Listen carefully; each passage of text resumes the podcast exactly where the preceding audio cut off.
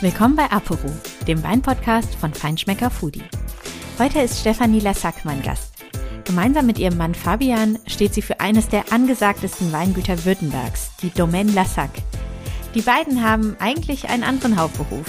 Wie es ist, so ein total beliebtes Top-Weingut nebenbei zu führen und warum die Weine eigentlich von Stuttgart bis Berlin so begehrt sind, darum soll es heute gehen. Viel Spaß beim Gespräch mit Stefanie Lassack. Bevor es jetzt losgeht, möchten wir euch noch den Partner dieser Episode vorstellen. Das ist Stuttgart in Baden-Württemberg. Das Ländle ist reich an spannenden Winzerpersönlichkeiten wie Stefanie Lassack. Und es hat noch einen weiteren Trumpf. In keiner anderen deutschen Stadt ist uns Wein nämlich so nah wie in Stuttgart. Mehr als 420 Hektar Rebfläche liegen im Stadtgebiet. Das sind ungefähr 588 Fußballfelder. Um Wein zu sehen, zu erleben und zu schmecken, muss man sich hier nicht ins Auto setzen. In 0, nichts könnt ihr also zwischen City Life wie dem pulsierenden Marienplatz und Weinbergsidylle pendeln. Am Mercedes-Benz-Museum steigt ihr zum Beispiel in einen Hop-on-Hop-off-Bus der Weintour ein. In 35 Minuten bekommt ihr dann einen super Überblick über den Stuttgarter Weinbau. Noch mehr Wissen vermittelt das Weinbaumuseum in Uhlbach, das die 2000 Jahre alte Weinkultur präsentiert. Und was fehlt jetzt noch? Genau, Weine genießen. Wo so viele Rebstöcke stehen, gibt es natürlich auch viele spannende Weinbars, Vinotheken und Weinrestaurants für jeden Geschmack. Alles ganz dicht beieinander. Im Radius von drei Gehminuten findet ihr gleich drei Top-Weinbars und sogar vier Weinstuben mit guter Küche in einem Viertel. Stuttgart ist also perfekt für ein Weinbar-Hopping. Das nennen wir mal urbane Weinkultur at its best. Einzigartig und abwechslungsreich. Cheers! Herzlich willkommen, liebe Steffi. Ich freue mich total, dass du heute Gast in unserem Podcast bist. Hallo Katharina, vielen Dank für die Einladung. Ja, wir sprechen uns ähm, abends, es ist nach 20 Uhr, weil ähm, ja, eure Tage sind ziemlich voll. Ihr habt ja ähm, ja nicht nur so eure Jobs ähm, und euren Alltag als ähm, mit eurem kleinen Sohn, sondern ihr habt auch noch ein kleines Weingut nebenbei. Wie ist denn so euer Alltag? Also wie kann man sich das so vorstellen?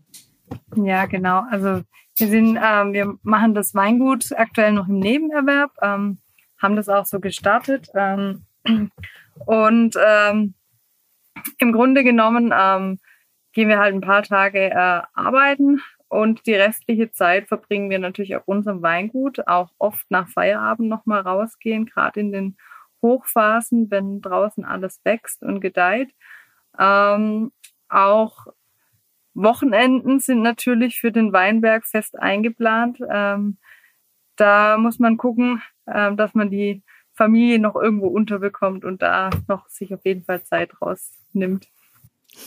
Und habt ihr, also eure, du hast gesagt, unter der Woche ähm, seid ihr arbeiten, beziehungsweise ähm, du bist gerade in Elternzeit, aber habt ihr, sind eure Jobs ähm, auch in der Weinbranche? Also macht ihr auch unter der Woche dann ähm, was, was themenaffin ist? Ja, also Fabi ähm, ist jetzt gerade derzeit ähm, als Versuchstechniker quasi in Weinsberg an der Versuchsanstalt ähm, tätig ähm, und ich bin im Büro im Verkauf ähm, auf einem Weingut in Stuttgart tätig gewesen. Genau. Der Wunsch nach dem eigenen Weingut ist einfach immer größer geworden. Man sieht vielleicht manchmal Dinge oder oder ja, in, in den Abläufen merkt man einfach, man möchte an Sachen vielleicht anders machen oder mal was anderes ausprobieren. Und ähm, dann haben wir gesagt, wir machen ein eigenes Weingut und das liegt äh, in Hessigheim, also das ist mein Geburtsort, mhm. wo ich herkomme. Mhm. Und wir haben ja einfach so viel Potenzial gesehen oder wir mhm. wissen eigentlich, dass hier so viel Potenzial liegt. Wir sind hier mhm. ähm, am Neckartal, am Neckarlauf und wir mhm. haben hier Muschelkalk als vorherrschendes Gestein. Mhm. Und ähm, uns reizen natürlich auch privat solche Rebsorten wie Chardonnay, Spätburgunder, ähm, einfach Rebsorten, die, die auf kalkhaltigen Böden sehr, sehr gut gedeihen.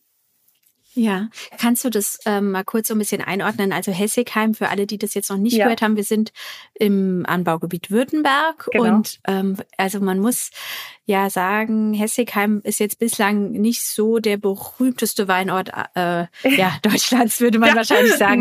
gesagt, ja. Äh, Außer seit ihr da seid. ähm, aber was, also du hast gerade schon gesagt, ihr seht da viel Potenzial. Du hast gerade schon so von den Böden gesprochen, aber was ist so aus deiner Sicht der Grund gewesen, warum ihr gesagt habt, ja cool, hier ist der Ort, an dem das, an dem wir irgendwie das äh, was Besonderes auch sehen, wo wir was nutzen können. Genau, also wir hatten halt hier die ähm, zum einen ähm, die heimischen Rebsorten natürlich auch. Also jetzt wir haben uns auch spezialisiert dann halt auf Riesling, Spätburgunder und Lemberger als die drei Rebsorten. Ähm, zum einen, weil wir halt sagen, das, das sind die Rebsorten, die die Herkunft sehr gut transportieren. Und wir wollen eben mit den Weinen auch die Herkunft zeigen. Und ähm, Muschelkalk muss man halt sehen, gibt's halt hier nur am Neckarlauf hauptsächlich. Also jetzt auch in an der Enz zum Beispiel. Ähm, jetzt aber zum Beispiel in Richtung Stuttgart ähm, oder auch Heilbronn sind es eher die Käuberböden wieder, die sind schwerer. Das gibt halt ganz andere Weine Mhm. stilistisch, jetzt gerade was jetzt auch den Lemberger angeht. Und das hat uns auch so gereizt hier, weil die, die steinigen, Mhm. kargen Böden, das gibt halt immer diese leichteren, finessereichen, eleganten Weine und das lieben wir persönlich halt auch. Und dann haben wir ja gesagt, ähm, wir haben so tolle Böden, tolle Rebsorten und ähm, wir haben einfach so viel Spaß dran und Energie, jetzt das eigene Weingut aufzuziehen. Und dann haben wir gesagt, lass uns das doch jetzt hier starten. Ähm, Mhm. Und schauen wir mal, wo es hinläuft. Und wie seid ihr, also ich meine, das ist ja erstmal so ein toller Plan, den wahrscheinlich schon die eine oder der andere so ähm, irgendwann mal so sich erträumt hat. Aber wenn du sagst, lass uns starten, was, wie startet man so ein Weingut? ja, ist gut. Also wir hatten das Glück, dass wir ähm, in, in der, von der Seite aus von der Bewirtschaftung der Weinberge, sprich was, was heißt Traktoren, Maschinen, ähm, um die Weinberge zu bearbeiten, hatten wir schon äh, was da, weil mein Vater ist auch in der Genossenschaft tätig als Winzer ähm, und ähm, bringt seine Trauben noch zur Genossenschaft. Ähm, und sprich, da hatten wir Maschinen, äh, die wir uns teilen konnten schon mal von vornherein. Mhm. Aber jetzt, was die Kellerseite anbelangt, ob es jetzt eine Pumpe ist, Schläuche, Tanks, Fässer, da sind wir von Null gestartet und mussten uns das alles quasi erstmal anschaffen. Und das, ich sag mal, das ist eine Anschaffung über Jahre. Also wir kaufen nicht im je, wir haben jetzt nicht im ersten Jahr alles gekauft, sondern das tut man sich peu à peu quasi ähm, zukaufen, die ganzen Maschinerien und auch ähm, Tanks. Ähm, und ansonsten. Und wie ist es mit wir den hatten das Glück, Weinbergen? Das ist ja wir- eigentlich das Haupt- Weinberge, genau, kann man, ähm, konnten wir einen guten Teil von meinem Vater übernehmen. Also da konnten wir auch Mhm. schon sagen, wir hätten gern den und den und den Weinberg. Ähm, Mhm. Haben jetzt mittlerweile auch dann nach und nach natürlich auch Flächen dazu pachten können und auch teilweise kaufen. Also das ist ähm, in letzter Zeit schon mehr geworden und ähm, wir wollen auch noch ein bisschen wachsen, ähm, aber halt immer bedacht. Und Mhm. da gibt es jetzt schon, denke ich, in der Zukunft noch ein bisschen Optionen. Und von den Gebäuden her hatten wir auch das Glück, dass wir sozusagen, wir waren so ein klassisches kleines Garagenweingut, wie wir gestartet sind. Ähm, und konnten dann halt in der Scheuer äh, und in der Garage bei meiner Großeltern starten und hatten auch da das Glück, dass wir da noch einen schönen alten Gewölbekeller drunter haben unterm Haus, wo wir eben die Ja. Weine das Jahr überlagern können. Ja, das heißt, eure Domain ist eigentlich kein wirkliches Schloss, sondern ähm, ja, eigentlich eher so eine so eine nette kleine Scheune mit einem Gewölbekeller. Genau, Ähm, genau. Naja, ich meine, äh, da ist die wenigsten wahrscheinlich. Also warum nicht? ähm, äh, wie groß ist denn euer kleines Weingut? Also jetzt mit dem Jahr 2022 kommen wir so auf viereinhalb Hektar und davon sind aber so rund vier Hektar im Ertrag. Mhm. Und wie, also wenn man jetzt so, wenn jetzt jemand mit Hektar nicht so viel anfangen kann, kann man das irgendwie auch so ein bisschen anschaulich machen, wie, also so wie groß das ist oder wie viel Flaschen ähm, ihr so im Jahr produziert und so, dass man so eine, ein Gefühl für die Dimension bei euch bekommt? Ja, also man kann zum einen sagen, ich sag mal so ein, so ein gängiges Weingut, also ich sage jetzt mal VDP-Weingut in der normalen oder mittleren Größe, die haben meistens so, sagen wir, um die 20 Hektar. Und wir haben jetzt rund, ja, ein Viertel, bisschen weniger als ein Viertel davon, ja. Mhm. Und wenn du sagst, also ihr, wenn du sagst, ihr, ihr habt beide ähm, auch andere, ich sag jetzt mal, Hauptjobs unter der Woche, beziehungsweise du jetzt eben ähm, pausierst ja gerade, aber was sind denn so, also das heißt, der, der die Domaine Lassac ist nicht euer Hauptbroterwerb momentan? Wird es mehr und mehr. Also wir natürlich am mhm. Anfang, wenn man als Weingut anfängt, ähm, ist es ja ein bisschen was anderes, ähm, wenn man von Null startet, wie, wie jetzt manch andere, der einfach ähm, in das Weingut reinwächst und quasi das dann von den Eltern übernimmt. Ich sage mal, beides hat seine Vor- und Nachteile. Ähm, mhm. Für uns war es natürlich klar, super, wenn du neu startest, du kannst nochmal, du kannst so starten, wie du möchtest, also mit dem Rebsortenspiegel, wie du dir das wünschst, mit den Weinen, mit dem Sortiment, was du dir wünschst, im Etikett bist du frei. Das ist alles ähm, sehr positiv und da hast du freie Hand.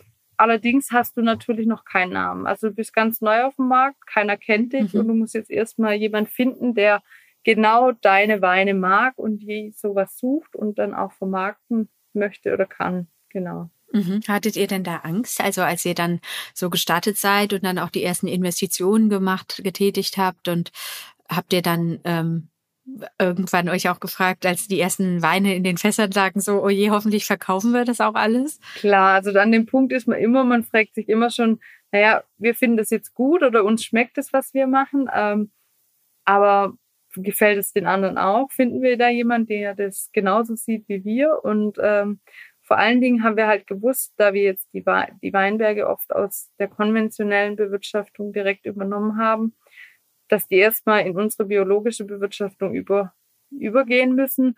Und das dauert halt schon so zwei, drei Jahre. Und wir wussten sozusagen, dass das, was wir gemacht haben, gut ist, aber dass da eben noch Luft nach oben ist. Also ähm, und dann fragt man sich das schon. Und ich denke auch, also ob man das alles verkaufen kann, klar. Und ich glaube, wir sind auch zwei so Sicherheitstypen ein bisschen.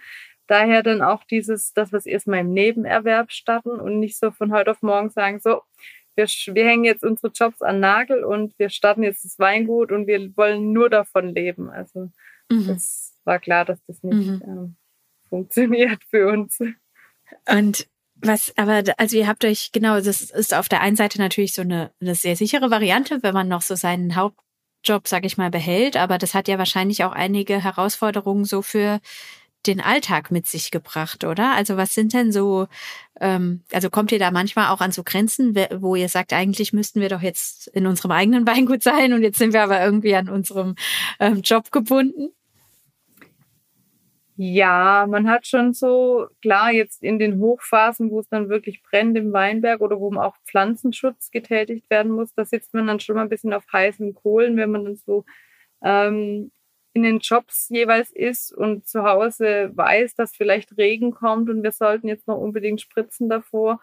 Ähm, da ist es dann schon so, da denkt man, oh, Wären wir jetzt nur ganz daheim, dann könnten wir uns das zeitlich einfach so einteilen, wie es passt. Da ist man dann natürlich nicht ganz so flexibel gewesen, aber ist man nicht ganz so mhm. flexibel, mhm. wie, wie man sich das manchmal wünscht. Aber generell konnten wir es eigentlich ganz gut unter einen Hut bringen. Und manchmal fragen wir uns wirklich, wie wir das in der Anfangsphase auch wirklich geschafft haben, weil es war einfach so viel ja zu tun. Und ähm, ja, ich bin vor meiner Elternzeit eigentlich fast beinahe 100 Prozent arbeiten gegangen und ja, jetzt im Nachhinein denke ich ja, wie haben wir das eigentlich alles gemacht? Aber ich glaube, wenn man mhm. ein Ziel vor Augen hat und da richtig Spaß dran hat und weiß, wofür man das macht, dann, dann ähm, wächst man da auch so ein bisschen über, ja, geht man über seine Grenzen mhm. hinaus manchmal vielleicht ein bisschen, gibt eher 150, 200 Prozent, ja.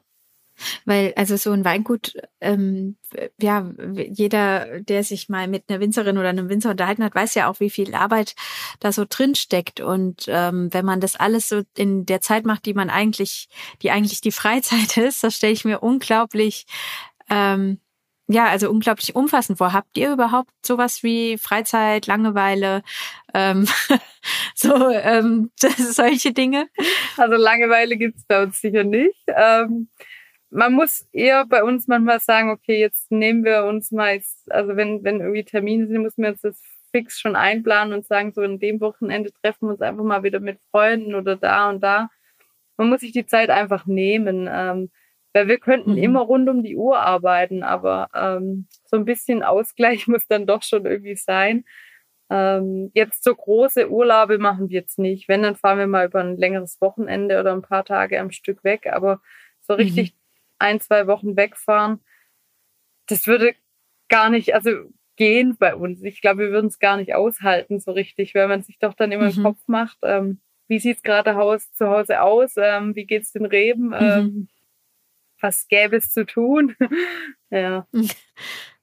Und was sind so die größten Herausforderungen, wenn man so ein, ich sag jetzt mal, so ein kleines Weingut hat, so ein, ähm, ja, du hast am Anfang hast du gesagt, als äh, ihr gestartet seid, was ein Garagenweingut. Ähm, was sind da so, ähm, ja, so, so Hürden, die ihr überwinden musstet? Insbesondere auch, wenn ihr das eigentlich ja nur nebenbei gemacht habt.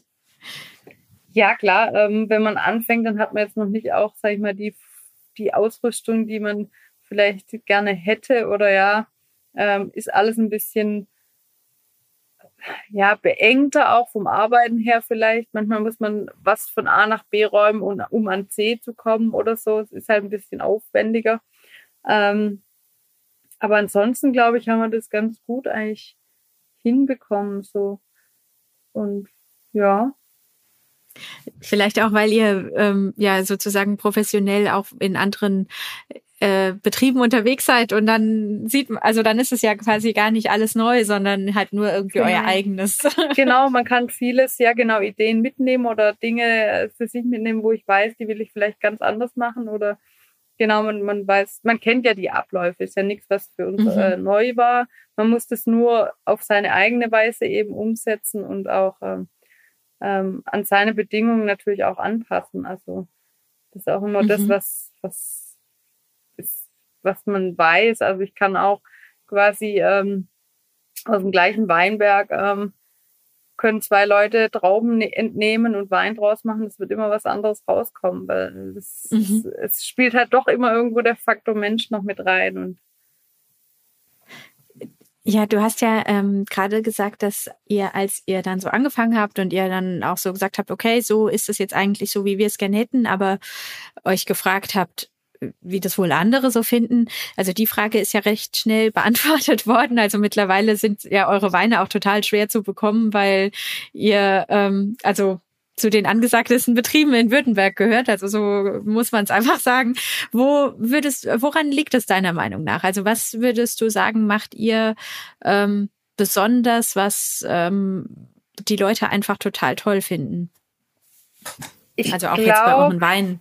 Ja, ich glaube halt, jeder muss seine eigene Stilistik finden und wir lieben halt dieses ähm, schlanke, frische, ähm, geradlinige und ähm, ich glaube, wir haben es ganz gut hinbekommen, sozusagen den Sortencharakter und die Herkunft in die Flasche zu bringen.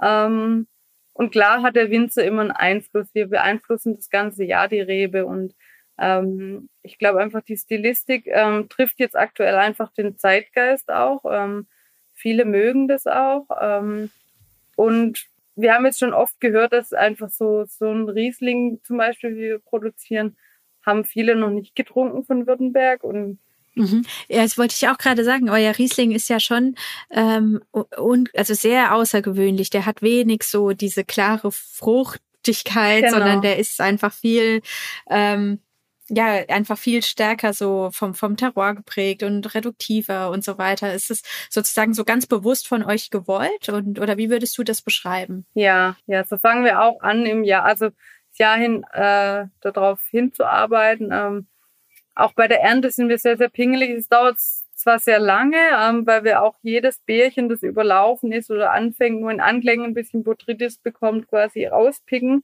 Aber nur so kriegen wir es hin, dass wir eben diese klare, schlanke Stilistik hinbekommen. Und eben das ist auch das, was uns Spaß macht, dieses Mineralische eher. Weg von dieser extremen Fruchtigkeit. Es sind eher die leisen Weine, die eben mit äh, Tiefgang und Mineralik äh, eher bestechen. Genau. Mhm. Und habt ihr damit so gerechnet, dass jetzt mittlerweile ähm, ihr den kleinen Ort Hessigheim so in, ich sag jetzt mal, der Weinszene in ganz Deutschland bekannt gemacht habt? Also ja, eure Weine sind ja quasi quer durch die Republik total angesagt. Naja, man hat sich immer gewünscht. Also ich glaube, jeder hat so Ziele vor Augen oder, oder ja, ich glaube, wir haben einfach versucht, unsere Idee von Wein in die Flasche zu bringen und gehofft, dass äh, viele das, das, da Anklang dran finden und dass wir da irgendwie ähm, Fans finden. Aber ja, was in letzter Zeit so passiert ist, man kann es gar nicht so richtig realisieren. Das ist irgendwie ja ähm, kam sehr, sehr viel, sehr gutes ähm, Feedback ähm, zurück und es bestätigt uns einfach im Tun und es freut uns so mhm. immens, dass einfach wir ähm, unsere gute Arbeit sozusagen ähm, so belohnt wird und man einfach weiß, okay, man ist auf dem richtigen Weg und hat irgendwie das Jahr über oder die Jahre über eigentlich gut oder richtig reagiert. Mhm. Mhm. Und wenn eure Weine jetzt, also die sind ja tatsächlich mal sehr schnell ausverkauft. Ähm, bringt euch das so auf den Gedanken, ja, lass uns doch einfach noch ein bisschen wachsen, dann machen wir das Ganze hauptberuflich und dann ähm, läuft es schon, weil das müsste euch doch jetzt eigentlich total das Vertrauen in euer Weingut geben. Ja, ich glaube, es hat auch gebraucht, diese Bestätigung zum einen und zum anderen, wie ich gesagt habe, wir wollen noch ein bisschen wachsen, so dass wir davon leben können äh, und eben weg von dem Nebenerwerb kommen.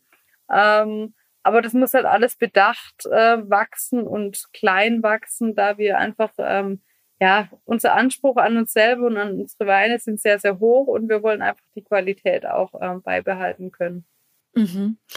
Und äh, was sind so eure Ziele? Ihr habt ähm, ja momentan euch sehr fokussiert auf wenige Rebsorten auch. Bei euch gibt's Riesling, es gibt Lemberger, es gibt Spätburgunder und ähm, und äh, das war's, ähm, wenn ich es richtig in Erinnerung habe, oder? Ja, wir haben so ein kleines Side-Projekt natürlich gestartet, so ein bisschen Chardonnay noch gepflanzt. Ähm, mhm. Das ist einfach, ja, weil die Rebsorte auch eine zu unseren Liebsten gehört und ähm, natürlich auch sehr schön ähm, das Terroir ähm, transportieren kann. Und Muschelkalk bietet sich natürlich in Sachen Chardonnay schon an. Und das ist so ein bisschen eine Spielerei noch nebenher, wo wir jetzt mal was kleine, eine kleine mhm. Fläche mal gepflanzt haben, genau. Und es soll aber sonst so bei diesem Fokus bleiben, auf diese ja. wenigen Rebsorten? Ähm, oder möchtet ihr da auch noch ähm, ja einfach mehr anbieten in Zukunft? Nee, wir wollen keinen Bauchladen von Rebsorten. Also wir haben schon die, die uns am liebsten sind, ähm, jetzt ähm, be zur Bewirtschaftung und ähm, wir wollen natürlich ähm, eher dann noch hingehen, was wir jetzt in diesem Jahr zum Beispiel neu gemacht haben mit dem 20er, den wir gefüllt haben, dass wir jetzt zum Beispiel auch einen Lagen Riesling gemacht haben, den es davor nicht gab. Mhm. Und so soll es dann vielleicht auch mal in Zukunft noch einen Spätburgunder geben. Und ich denke, wenn man dann so in der Rebsorte noch die Qualitätsunterschiede hat, dann hat man trotzdem auch schon ein bisschen, ähm, ich sage mal, einige Flaschen im Sortiment und äh, wir wollen das einfach nicht zu groß werden lassen. Mhm. Auf was legt ihr denn Wert im Weinberg? Also wie, wie kann ich mir eure Weinberge vorstellen? Wie arbeitet ihr da? Und was sind es auch für Weinberge? Du hast vorhin schon gesagt, ähm, Muschelkalk ist ähm, so die Besonderheit dort. Und ähm, gibt es sonst so Besonderheiten, die eure Weinberge auszeichnen? Ja, also in Weinbergen ähm, versuchen wir vor allen Dingen halt noch ähm, Flächen zu bekommen, die ähm, nicht flurbereinigt sind. Sprich, ähm, wo. Was heißt das? Das heißt, äh, da wurde quasi eine Umlegung gemacht. Früher waren es, waren die Weinberge sehr, sehr klein parzelliert. Es gab mal noch ähm, viele Bäume und Büsche dazwischen. Es gab keine richtigen Wege dazwischen. Das waren vielleicht nur mal irgendwie Graswege oder Kieswege. Und es wurde ähm, hier in den 70ern quasi ähm, gab es eine große Fläche, wo man sich entschieden hat, okay, es sollen jetzt ordentliche betonierte Wege rein, ähm, es sollen zusammenhängende Weinberge sein, die in der Länge quasi gleich sind, wo nicht ähm, irgendwie zwischendrin irgendwo aufhört und da irgendwo wieder weitergeht. Ähm, und so wurde halt viel Erde bewegt sozusagen und der Hang wurde sozusagen verschoben und modelliert ein bisschen. Also es ist, wenn man das Bild von früher sieht und wie es jetzt aussieht, ähm, sieht man schon deutliche Unterschiede. Ähm, da wird natürlich auch viel Erde bewegt und ähm, das hat dann für uns nichts mehr groß mit, ähm, mit diesen wirklichen ähm, nicht flugbereinigten Flächen, wo der Fels und der Untergrund einfach noch so ist, wie er gewachsen ist oder wie mhm. es die Ablagerungen mhm. damals gab, ähm, ähm, sind. Ähm, und diese Flächen, die noch nicht flurbereinigt sind, die haben eben nur so Kieswege und ähm, die Parzellen sind etwas kleiner und auch nicht so zugänglich, vielleicht auch nicht so mechanisierbar. Äh, und genau auf die Rebsorten, äh, Weinberge spezialisieren ja. wir uns natürlich ein bisschen. Ähm, da hat man natürlich auch gleich schon ähm, ältere Reben. Das zeichnet unsere Weinberge auch ein bisschen aus. Die einzigste Rebsorte, also ist das Spätburgunder bei uns, ähm, bei dem wir sagen, okay, ähm, es gibt für uns jetzt nicht so die passende Genetik hier vor Ort und auch ähm, nicht so viel Rebfläche von der Sorte. Und wie gesagt, die Genetik passt für uns nicht. Das ist die Rebsorte, wo wir sagen, okay, da pflanzen wir neue mhm. Weinberge an. Also es ist ja unglaublich detailverliebt, ähm, wie sich das so anhört und auch sehr viel, äh, sehr arbeitsintensiv, wenn ich das jetzt so richtig, ähm, richtig verstehe.